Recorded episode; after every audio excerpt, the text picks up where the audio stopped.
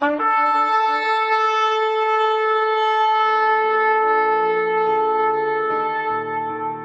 拜是本分，敬拜是机会，敬拜是恩典，敬拜是与神共享天伦。齐来敬拜。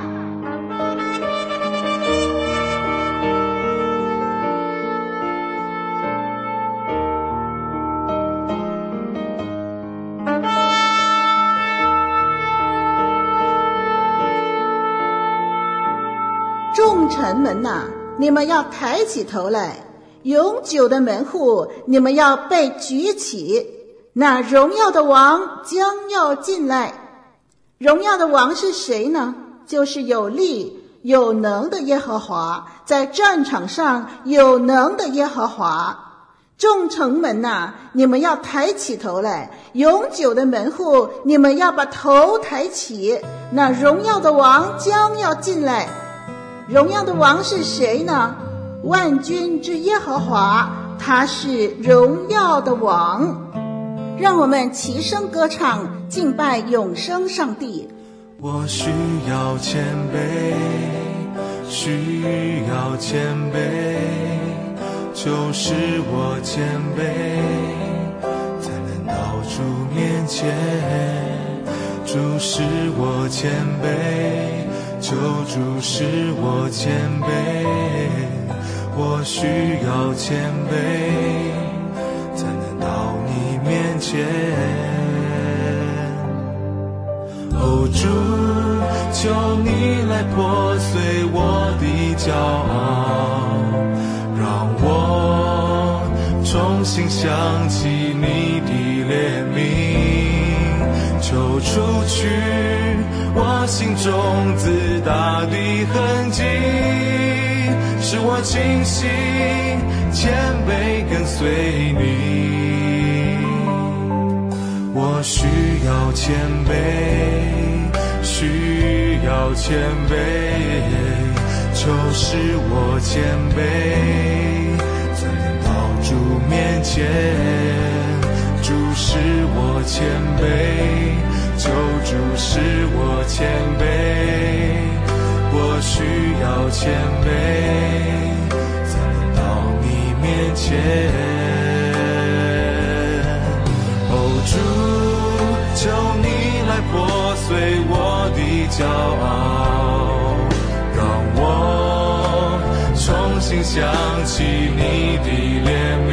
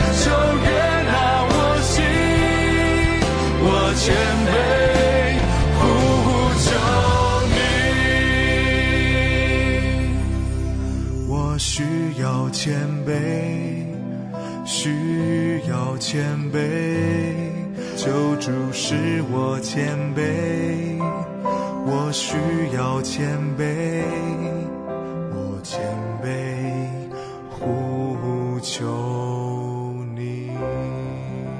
接下来，请聆听神透过讲台信息对我们的叮咛。弟兄姐妹，主日平安。你是怎么理解“上帝的代言人”这句话呢？是你为上帝代言，还是上帝为你代言呢？千万不要搞错了啊、我们当我们说为上帝代言的时候，不是把上帝稍微包装一下，然后介绍给别人。我们乃是透过传达上帝的信息，上帝对人类的福音，来到我们当中，做上帝的见证人，做上帝的代言人。弟兄姐妹，基督教的。影响里面啊，在这个社会中是逐渐的降低。在凯文老师服侍的群体当中啊，有很多第二代的基督徒。当你问他的时候，你说：“呃，你是基督徒吗？”你问他是不是基督徒的时候，他说是，但是呢，他就很少的参加聚会，也很少的参加主日崇拜。可是当你问：“哎，你是基督徒吗？”他又会马上的回答说：“是。”今天我们不需要这些好像是为上帝而代言的基督徒，把上帝推销出去。我们今天所需要的是代替上帝说话，在人群当中成为上帝的见证，传递上帝对人类福音的代言者。这样的人才是真正的上帝的代言人。今天的经文在列王记下五章一到二十七节。我们会分成三个段落。首先，让我们先读出今天的第一段的经文，《列王记下》第五章第一到第八节。亚兰王的元帅乃曼在他主人面前为尊为大，因耶和华曾借着他使亚兰人得胜，他又是大能的勇士，只是长了大麻风。先前亚兰人成群的出去。从以色列国掳了一个小女子，这女子就服侍乃曼的妻。她对主母说：“巴不得我主人去见撒玛利亚的先知，必能治好他的大麻风。”乃曼进去，告诉他主人说：“以色列国的女子如此说。”亚兰王说：“你可以去，我也答信于以色列王。”于是乃曼带着银子使他连得，金子。六十四克勒，衣裳十套，就去了，且带信给以色列王。信上说：“我打发臣仆乃曼去见你，你接到这信，就要治好他的大麻风。”以色列王看了信，就撕裂衣服，说：“我岂是神，能使人死，使人活呢？这人竟打发人来，叫我治好他的大麻风。你们看一看。”这何以寻隙攻击我呢？神人以利沙听见以色列王撕裂衣服，就打发人去见王，说：“你为什么撕了衣服呢？可使那人到我这里来，他就知道以色列中有先知了。”这是列王记下五章一到八节的经文。这个段落的叙事的起因很简单，是因为乃曼得了大麻风。要寻找解决的方法，在这里一开始就提到耶和华神的名字。叙述者要告诉我们，不要单纯的认为只是一个大麻风的病患被医治的故事，这其中隐藏着神奇妙的作为。这段经文中有很多的角色，而作者对角色的背景都有既定的一些描述，所以这就不得。不让我们关注每一个人物的背景的身份还有地位的问题。我们首先来看乃曼，乃曼啊、呃、是一个很普通亚兰人的名字啊、这个名字的意义呢就是有恩惠的。乃曼呢有几个特点，第一，他在亚兰王面前尊大，尊大就是他受到王的重视。原来的意思呢，是他可以在他的主人面前，在亚兰王的这个面前呢，扬起脸来说话。第二，他是大能的勇士，他作为军队的元帅，是众军长的首领，一人之下，万人之上。第三，但是他得了大麻风，这是一种严重的啊、传染的皮肤病。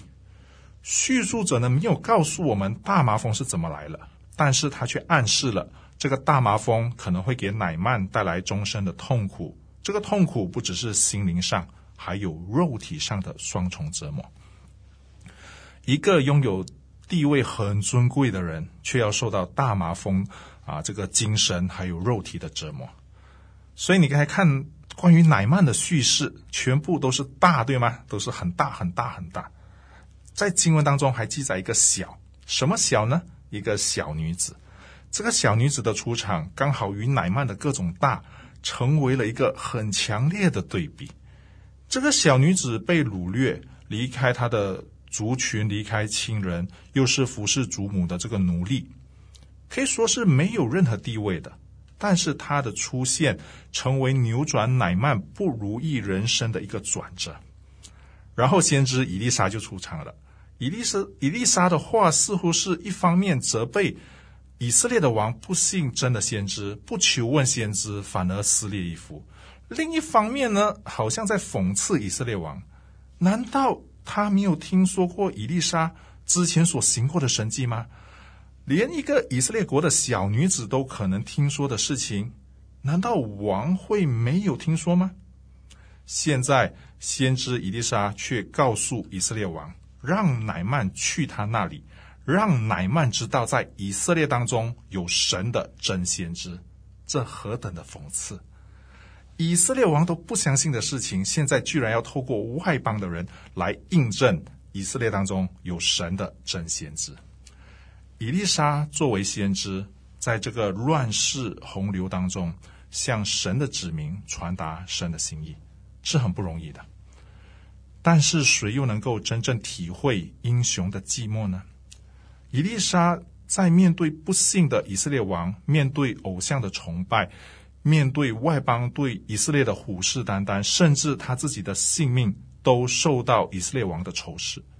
不但如此，他还要面对着外邦人对于以色列国的这种侵略，这可以说是内忧外患。但是作为神的代言人，他怎么能够退缩呢？在这样的情况下，他都能够坚持下去，传讲神对他子民的心意。要是我们，要是我的话，可能我早就逃跑了。弟兄姐妹，如何？在这样的国家，可以坚持下去，服侍下去，做神的代言人呢？服侍下去，做神的代言人呢？这背后的动机就是神与他同在，神在掌管着这一切的事情。从以利沙对乃曼的事情的态度上看来，他绝对知道这件事是出于神的，要向乃曼啊、更加是向以色列人印证。神真正的先知在以色列当中，或者我这样子说，印证神真正在以色列当中。弟兄姐妹，你能不能够在你自己的国家中，不管你国家的环境是否恶劣，而坚持做神的代言人呢？坚持传讲上帝救赎人类的信息呢？神的代言人不单是表明神的同在，神掌管一切。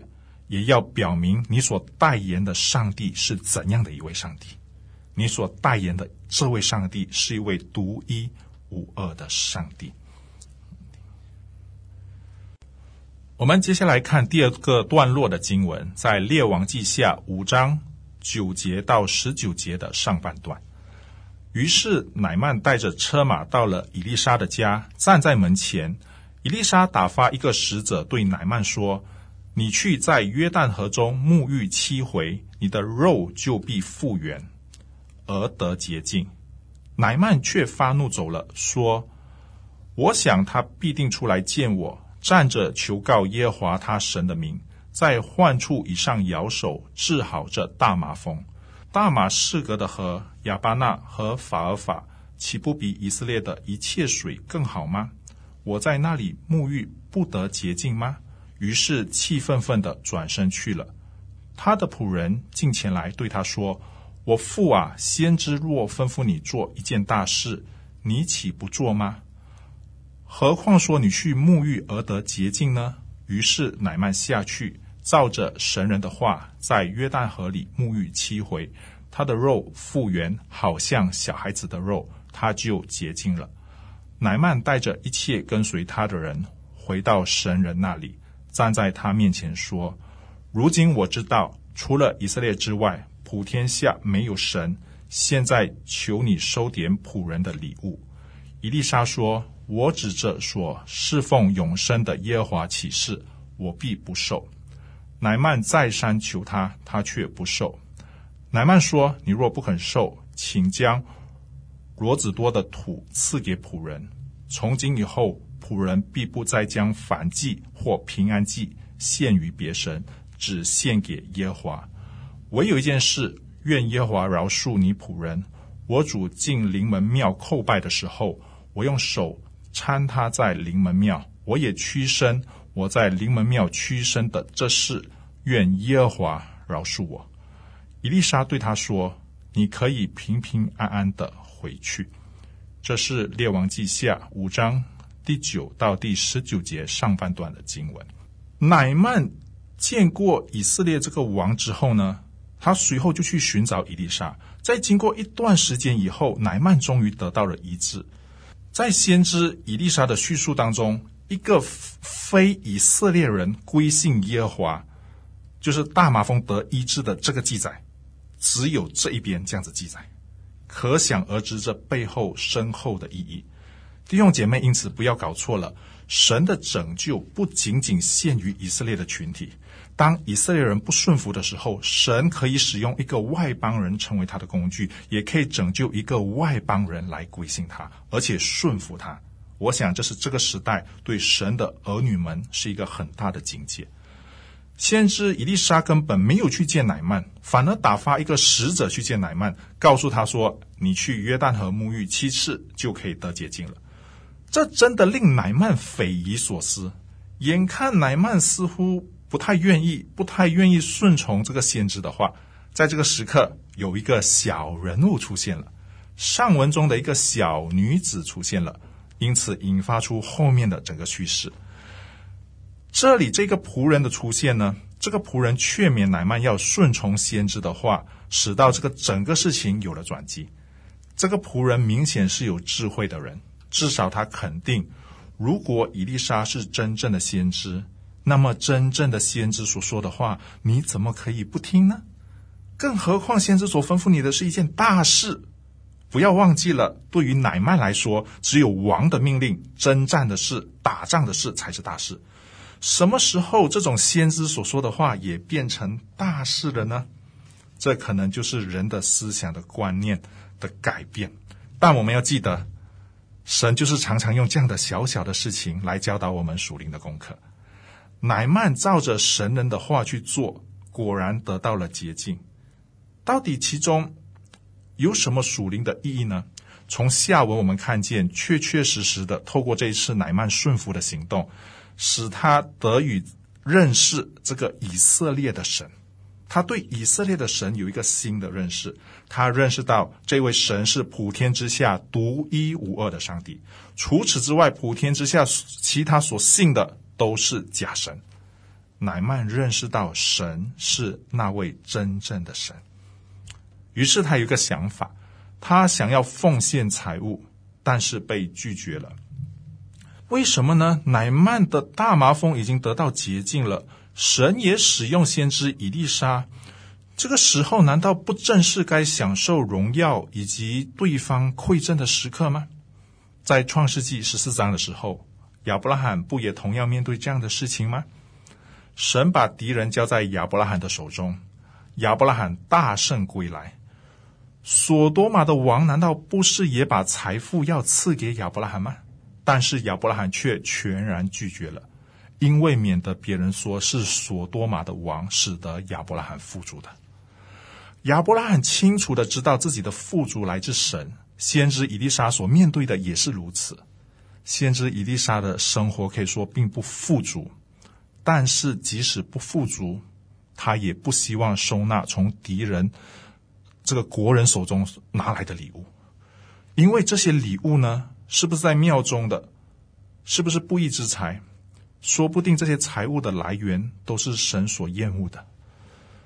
所以，神的代言人一定要警戒我们自己，不义之财不是我们当得的。作为神的代言人，以丽莎至少让乃曼看见神的独一性，表明神的独一，而且他是一位又真又活的神。他满有怜悯，还有饶恕。既然一个外邦人乐意诚心在上帝面前悔改，自然的，我们看到上半段说。可以平平安安的而去，弟兄姐妹，在我们生活的方方面面，千万不可否认这位独一的神，他对我们的生活要求肯定比这个世界来得更高，肯定让我们好好的检视、审查自己的生活，因为他是普天之下独一的真神。作为神的代言人，不单单表明上帝的独一性。也要表明上帝圣洁的属性。我们来到最后一个段落，《列王记下》五章十九节下半段，一直到二十七节，乃曼就离开他去了。走了不远，神人以利沙的仆人基哈西心里说：“我主人不愿从这亚兰人乃曼手里受他带来的礼物。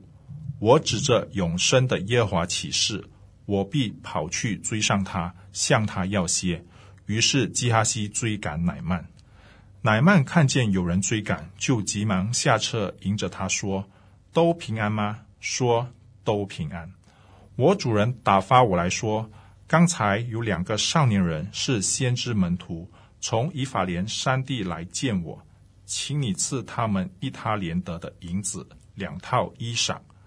乃曼说：“请受二他连德。”再三的请受，便将二他连德银子装在两个口袋里，又将两套衣裳交给两个仆人。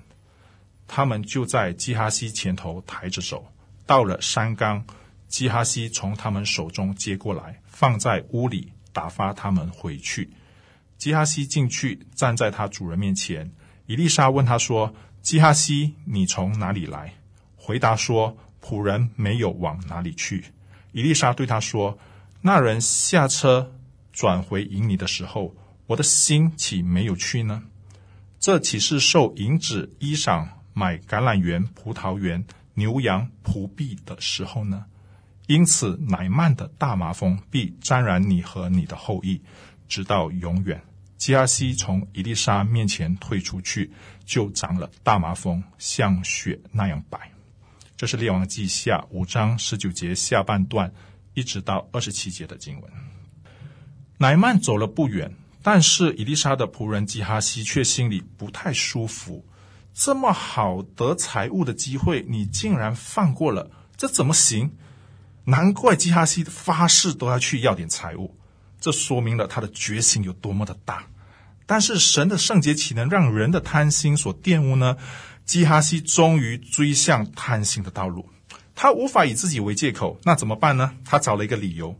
于是，当他回答众乃曼众人都平安的时候，就把他自己主人以利沙搬了出来。既然基哈西都把以利沙搬了出来，那乃曼自然的是不会拒绝的。在基哈西的要求下，乃曼给了他多一倍的银子，大概是三十公斤的银子。基哈西的贪心得到了大大的满足，本来只准备要三十公斤的银子，没有想到这个乃曼还真的感恩，既然给了他六十公斤的银子，还有两套的衣裳。基哈西的贪婪和乃曼的感恩形成了一个非常强烈的对比。感恩的人乐意付出双倍的价值来感恩，而贪心的人根本不会感到满足。他认为乃曼如果可以给的越多，那就越好。可惜基哈西把这一切想得太简单了。果然，基哈西走了，拿了钱财，开开心心的走了。他可能知道他的主人肯定会问他去了哪里，没想到他竟然不知廉耻的说：“我没去哪里。” 难道他忘了他的主人是先知吗？也许伊丽莎还想给基哈西坦白的机会。或者说给他一个悔改的机会，但是基哈西竟然被贪心蒙蔽了双眼。最终基哈西受到了乃曼的大麻风。本来只要记载基哈西得了大麻风就行了，为什么伊丽莎要强调是乃曼的大麻风呢？这就不得不让我们思考其中的意义了。我们是永生神的殿。圣洁的上帝要求他的子民要从这个世界被分别出来。列王记第五章的乃曼的角色与基哈西的角色的转换，实在是对你对我很大的警戒。本来不应该来到神的面前，不应该得到洁净，更是外邦人的亚兰人乃曼，因为顺从而得了洁净，而得以来到神的面前被神接纳。而本来应该洁净、被神接纳的以色列人基哈西，却因为贪心，不听从先知的话，反而被弃绝了，连后代都遭受到麻风病的咒诅，这实在不应该。而其中的关键人物是谁呢？先知以利沙，作为神的代言人，他见证了这根本不应该发生的事情。如果今天我们希望别人能够从我们的身上看见神，那作为神的代言人的我们，就应该在许多的事情上顺从神，按照神的吩咐而行，因为我们的神是圣洁的神。全球最大的一个民调机构叫盖洛普，在他们最近的一份调查报告当中指出，他们说明了福音派的基督徒。很可能在每一个点上都拥抱世界所普遍接受的生活方式，比如说快乐主义、物质主义、自我中心，还有性方面的不道德。除此之外呢，在重生的基督徒中间，离婚、失意奉献的问题屡见不鲜。这不得不给我们作为神的代言人敲响了警钟。作为一名合格的神的代言人，需要在社会上、在群体中表现出上帝的掌权，还有上帝的独一与圣洁。我们一起来祷告：天父上帝，你是掌权的神，愿我们在你的同在当中更加看重你的独一性。我们乃是你这位独一真神的代言人，让我们在生活上、属灵层面上可以活出圣洁。我们立志按神的吩咐而行。听我们的祷告，奉耶稣基督的圣名，阿门。哦，主，求你来破碎我的骄傲，让我重新想起你的怜悯，求除去我心中自大的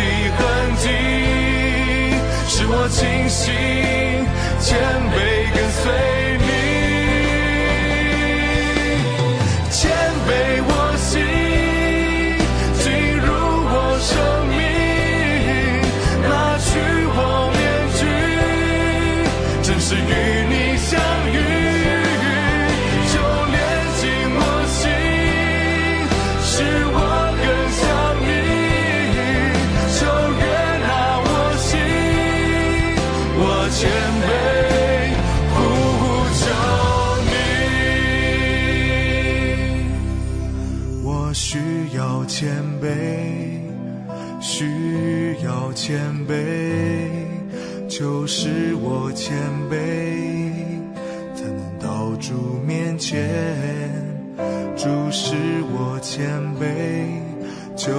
使我清醒谦卑。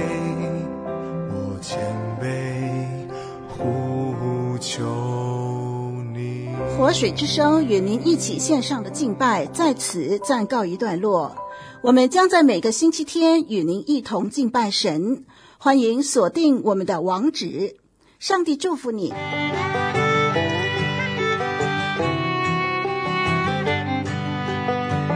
相约下个九日，齐来敬拜。